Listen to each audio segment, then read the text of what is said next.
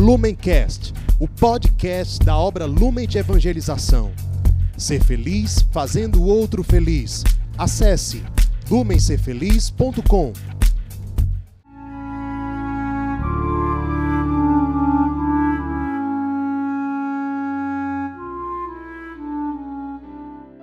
Os santos são sinais da presença do ressuscitado na história. Hoje, dia 15 de abril, celebramos São Benedito José Labre. Nosso santo de hoje nasceu na França no ano de 1748, numa família muito religiosa e a gente poderia dizer uma família de classe média baixa. Benedito era o mais velho de um total de 15 filhos.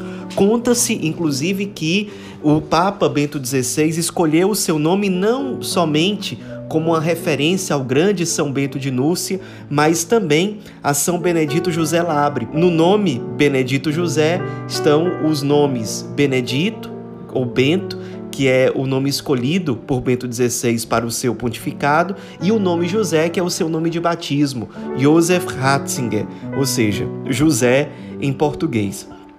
Desde criança, Benedito mostrou uma grande inclinação para a vida contemplativa, para a oração. Então, os pais, vendo isso, permitiram que aos 12 anos de idade ele fosse morar com um tio que era padre, passou a ser educado por esse tio, se preparando para no futuro abraçar a vida sacerdotal ou religiosa, aquilo que Deus chamasse. Mais ou menos durante essa época em que ele morava com o tio, era adolescente, houve uma grande explosão de doenças ali naquela região onde ele morava e ele passou a se dedicar muito ao cuidado dos doentes. Inclusive, o próprio tio dele, padre, chegou a ficar muito adoentado e aí ele passou a se dedicar muito ao cuidado com a saúde desse tio. Esse tio acabou falecendo.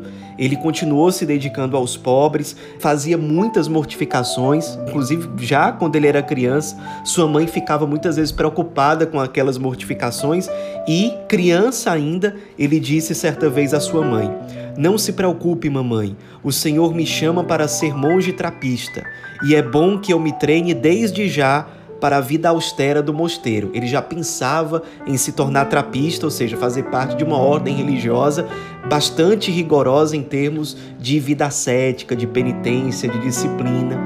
Com 16 anos de idade, ele, Benedito, tentou ingressar no mosteiro dos Cartuchos. Visitou várias trapas, é assim que são chamados os mosteiros dos trapistas, visitou várias trapas na França, mas em nenhuma delas ele foi admitido. No início se dizia que ele era muito jovem ainda, que tinha que aprender certas coisas antes, tinha que aprender mais sobre liturgia, sobre canto gregoriano, sobre leitura, sobre escrita, então ele não era aceito. Depois, até a família pediu a ajuda de um outro tio dele, que era padre também, e ele tentou entrar em algumas casas dos cartuchos, que também é uma ordem religiosa bastante austera, bastante rigorosa, mas também nos cartuchos ele não foi aceito. Depois que ele ficou mais velho, diziam que ele não teria condições de ingressar nesse tipo de mosteiro porque a saúde dele não iria aguentar. Ele era muito franzino, não tinha muita força e como se tratava de um estilo de vida consagrada muito puxado, então acabaram não aceitando. Ele, então, depois de bater em várias portas, seja dos cartuchos, seja dos trapistas, e não ser aceito, ele decidiu simplesmente se tornar um peregrino de Deus, viver como pobre mendigo por amor a Cristo. E aí ele passou a viver peregrinando pelos santuários da Europa. Na primeira peregrinação que ele fez, ele foi primeiro para a Itália. Na Itália, ele passou pelos santuários que existem em Turim. Lá em Turim foi que ele escreveu para os pais dizendo a sua decisão sobre essa nova modalidade de vida que ele teria a partir de então. Depois de Turim, ele foi para Assis, depois para Loreto, depois para Roma. Passou também pela Suíça, pela Alemanha, pela França, pela Espanha. Na Espanha, ele fez o caminho de Santiago de Compostela. Também uma curiosidade: quando ele passou pela França, ele foi acolhido na casa de um casal muito piedoso, muito santo, que depois se tornaria o casal que seriam os pais do grande São João Maria Vianney Cura d'Ars, o padroeiro dos sacerdotes, grande santo da igreja. Durante essas viagens, essas peregrinações, Benedito muitas vezes era considerado um ladrão, um vagabundo. Nessas viagens, ele levava restos de um hábito trapista que ele chegou a receber certa vez, um Novo Testamento, um breviário, ou seja, para rezar a liturgia das horas, e um livrinho da imitação de Cristo. Eram esses os bens que ele tinha. Vivia, claro, pedindo esmolas, muitas vezes pedia esmolas para outros mendigos, para outros pobres. Ele era muito generoso nas doações, nas esmolas que ele dava para os pobres em geral, mesmo que ele mesmo fosse pobre. E ele costumava sempre estar muito sereno, transmitia muita paz, um sorriso aberto, confiante, que irradiava muita fé, muito amor, muita felicidade. Era um homem realmente livre, era um mendigo por livre escolha, o homem pobre, muitas vezes rejeitado, muitas vezes vítima de preconceitos por onde ele passava, mas com uma paz, uma felicidade que eram realmente sobrenaturais. O ideal dele era ser como Cristo, mendigo pelas estradas da Palestina, vivendo sem ter onde repousar a cabeça. Ele queria imitar esse Cristo, o Cristo dessa forma. Ele também, entre os seus ensinamentos, ele dizia: é preciso ter três corações num só. O primeiro para amar a Deus, o segundo para amar o próximo, o terceiro para desprezar a si mesmo. Ele também ficou conhecido por várias iniciativas de caridade que ele promoveu. Numa delas, ele foi visitar alguns presos e ele ficou muito mexido, muito sensibilizado com o abandono daqueles presos que tudo bem, tinham cometido crimes, tinham pecado, mas estavam completamente abandonados, muitas vezes passando fome, passando sede. E ele visitou esse presídio, era uma cidade pequena e ele ficou muito comovido com aquilo e ele mobilizou toda aquela cidadezinha para que as pessoas doassem comida e água para aqueles presos. Então toda aquela cidade foi ao encontro de Jesus abandonado presente naqueles irmãos encarcerados por iniciativa dele. E muitas vezes ele fazia isso. Era um homem de profunda vida de oração, de grande mística. Muitas vezes ele tinha êxtases diante da Eucaristia, costumava meditar muito frequentemente, de forma muito profunda, a paixão de Nosso Senhor. E entre as mortificações que ele costumava fazer, estava uma situação em que ele foi rezar numa determinada igreja e o padre viu à distância aquele homem maltrapilho, ficou logo preocupado se ele não iria roubar alguma coisa da igreja ou causar problemas.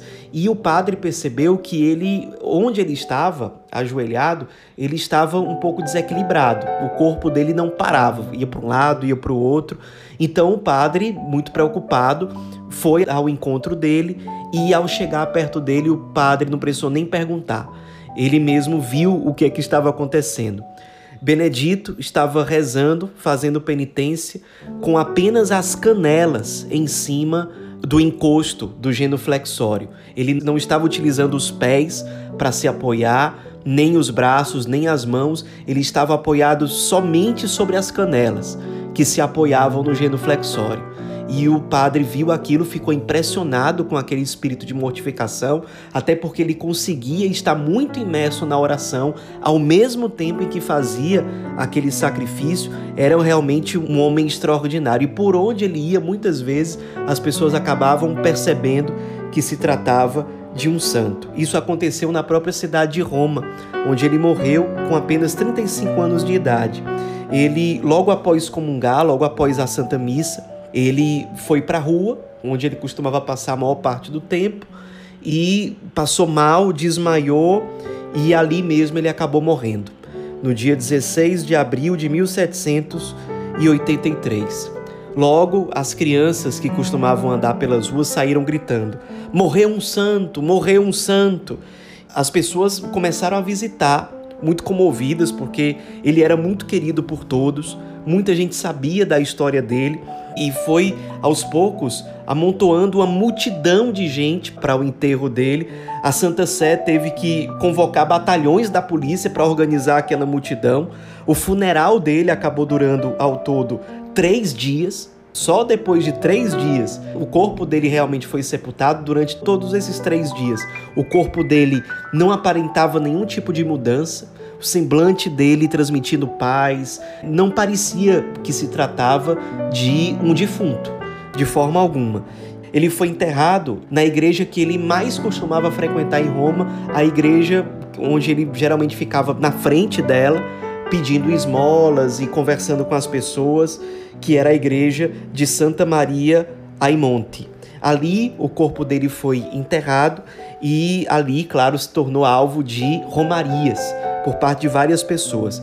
A população de Roma ficou tão comovida com a morte daquele mendigo santo que a Santa Sé logo instaurou o processo visando a beatificação e a canonização dele. Até porque Logo depois da morte dele, as pessoas começaram a rezar pedindo a intercessão dele e vários milagres aconteceram. Eram inúmeros os relatos de graças extraordinárias, curas extraordinárias acontecidas por meio da intercessão dele. No fim das contas, ele acabou sendo canonizado mais ou menos um século depois da sua morte pelo Papa Leão XIII, no ano de 1881 nos inspiremos na vida desse santo que livremente, alegremente se fez pobre com os pobres, que abraçou a pobreza de Cristo, que quis imitar o Cristo pobre, o Cristo mendigo, como ele dizia, e foi um homem muito místico, de grande amor à Eucaristia, de grande amor aos pobres e que, sendo pobre, mobilizava as pessoas para servirem os outros pobres. Um coração de grande generosidade, um coração certamente muito virtuoso e muito santo. Nós vamos finalizar o nosso Inspira Santo de hoje com uma oração chamada de Oração dos Três Corações, que foi composta por São Benedito José Labre. Deus meu, dai-me ter três corações num só para vos amar. O primeiro só para vós, puro e ardente como uma chama, mantendo-me sempre na vossa presença e levando-me a falar de vós, agir para vós e, sobretudo, acolher pacientemente as provações pelas quais me será dado passar ao longo da vida. O segundo, para o meu próximo, terno e fraterno, levando-me a saciar sua sede espiritual, confiando-lhe a vossa palavra, testemunhando de vós e rezando a vós por ele que este coração seja bom para com os que se afastam de vós, e mais ainda para com os que me rejeitem. Que ele suba até vós, implorando que os ilumineis e escapem do laço do caçador. Que ele seja, enfim, cheio de compaixão pelos que deixaram este mundo na esperança de vos ver face a face. O terceiro, para mim mesmo, de bronze, rigoroso, levando-me a vencer as armadilhas da carne, um coração que me proteja de qualquer amor próprio, que me livre da teimosia, que me leve à abstinência e que me incite a combater o pecado, pois sei que quanto mais eu dominar as seduções da natureza, maior será a felicidade de que me cumulareis na eternidade. São Benedito José Labre, rogai por nós.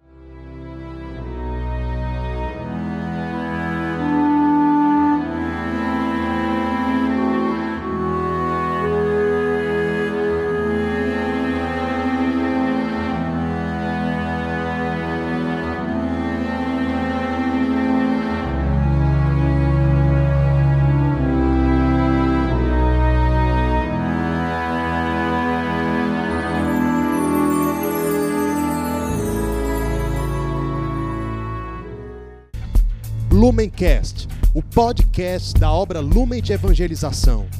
Ser feliz fazendo o outro feliz. Acesse lumencerfeliz.com.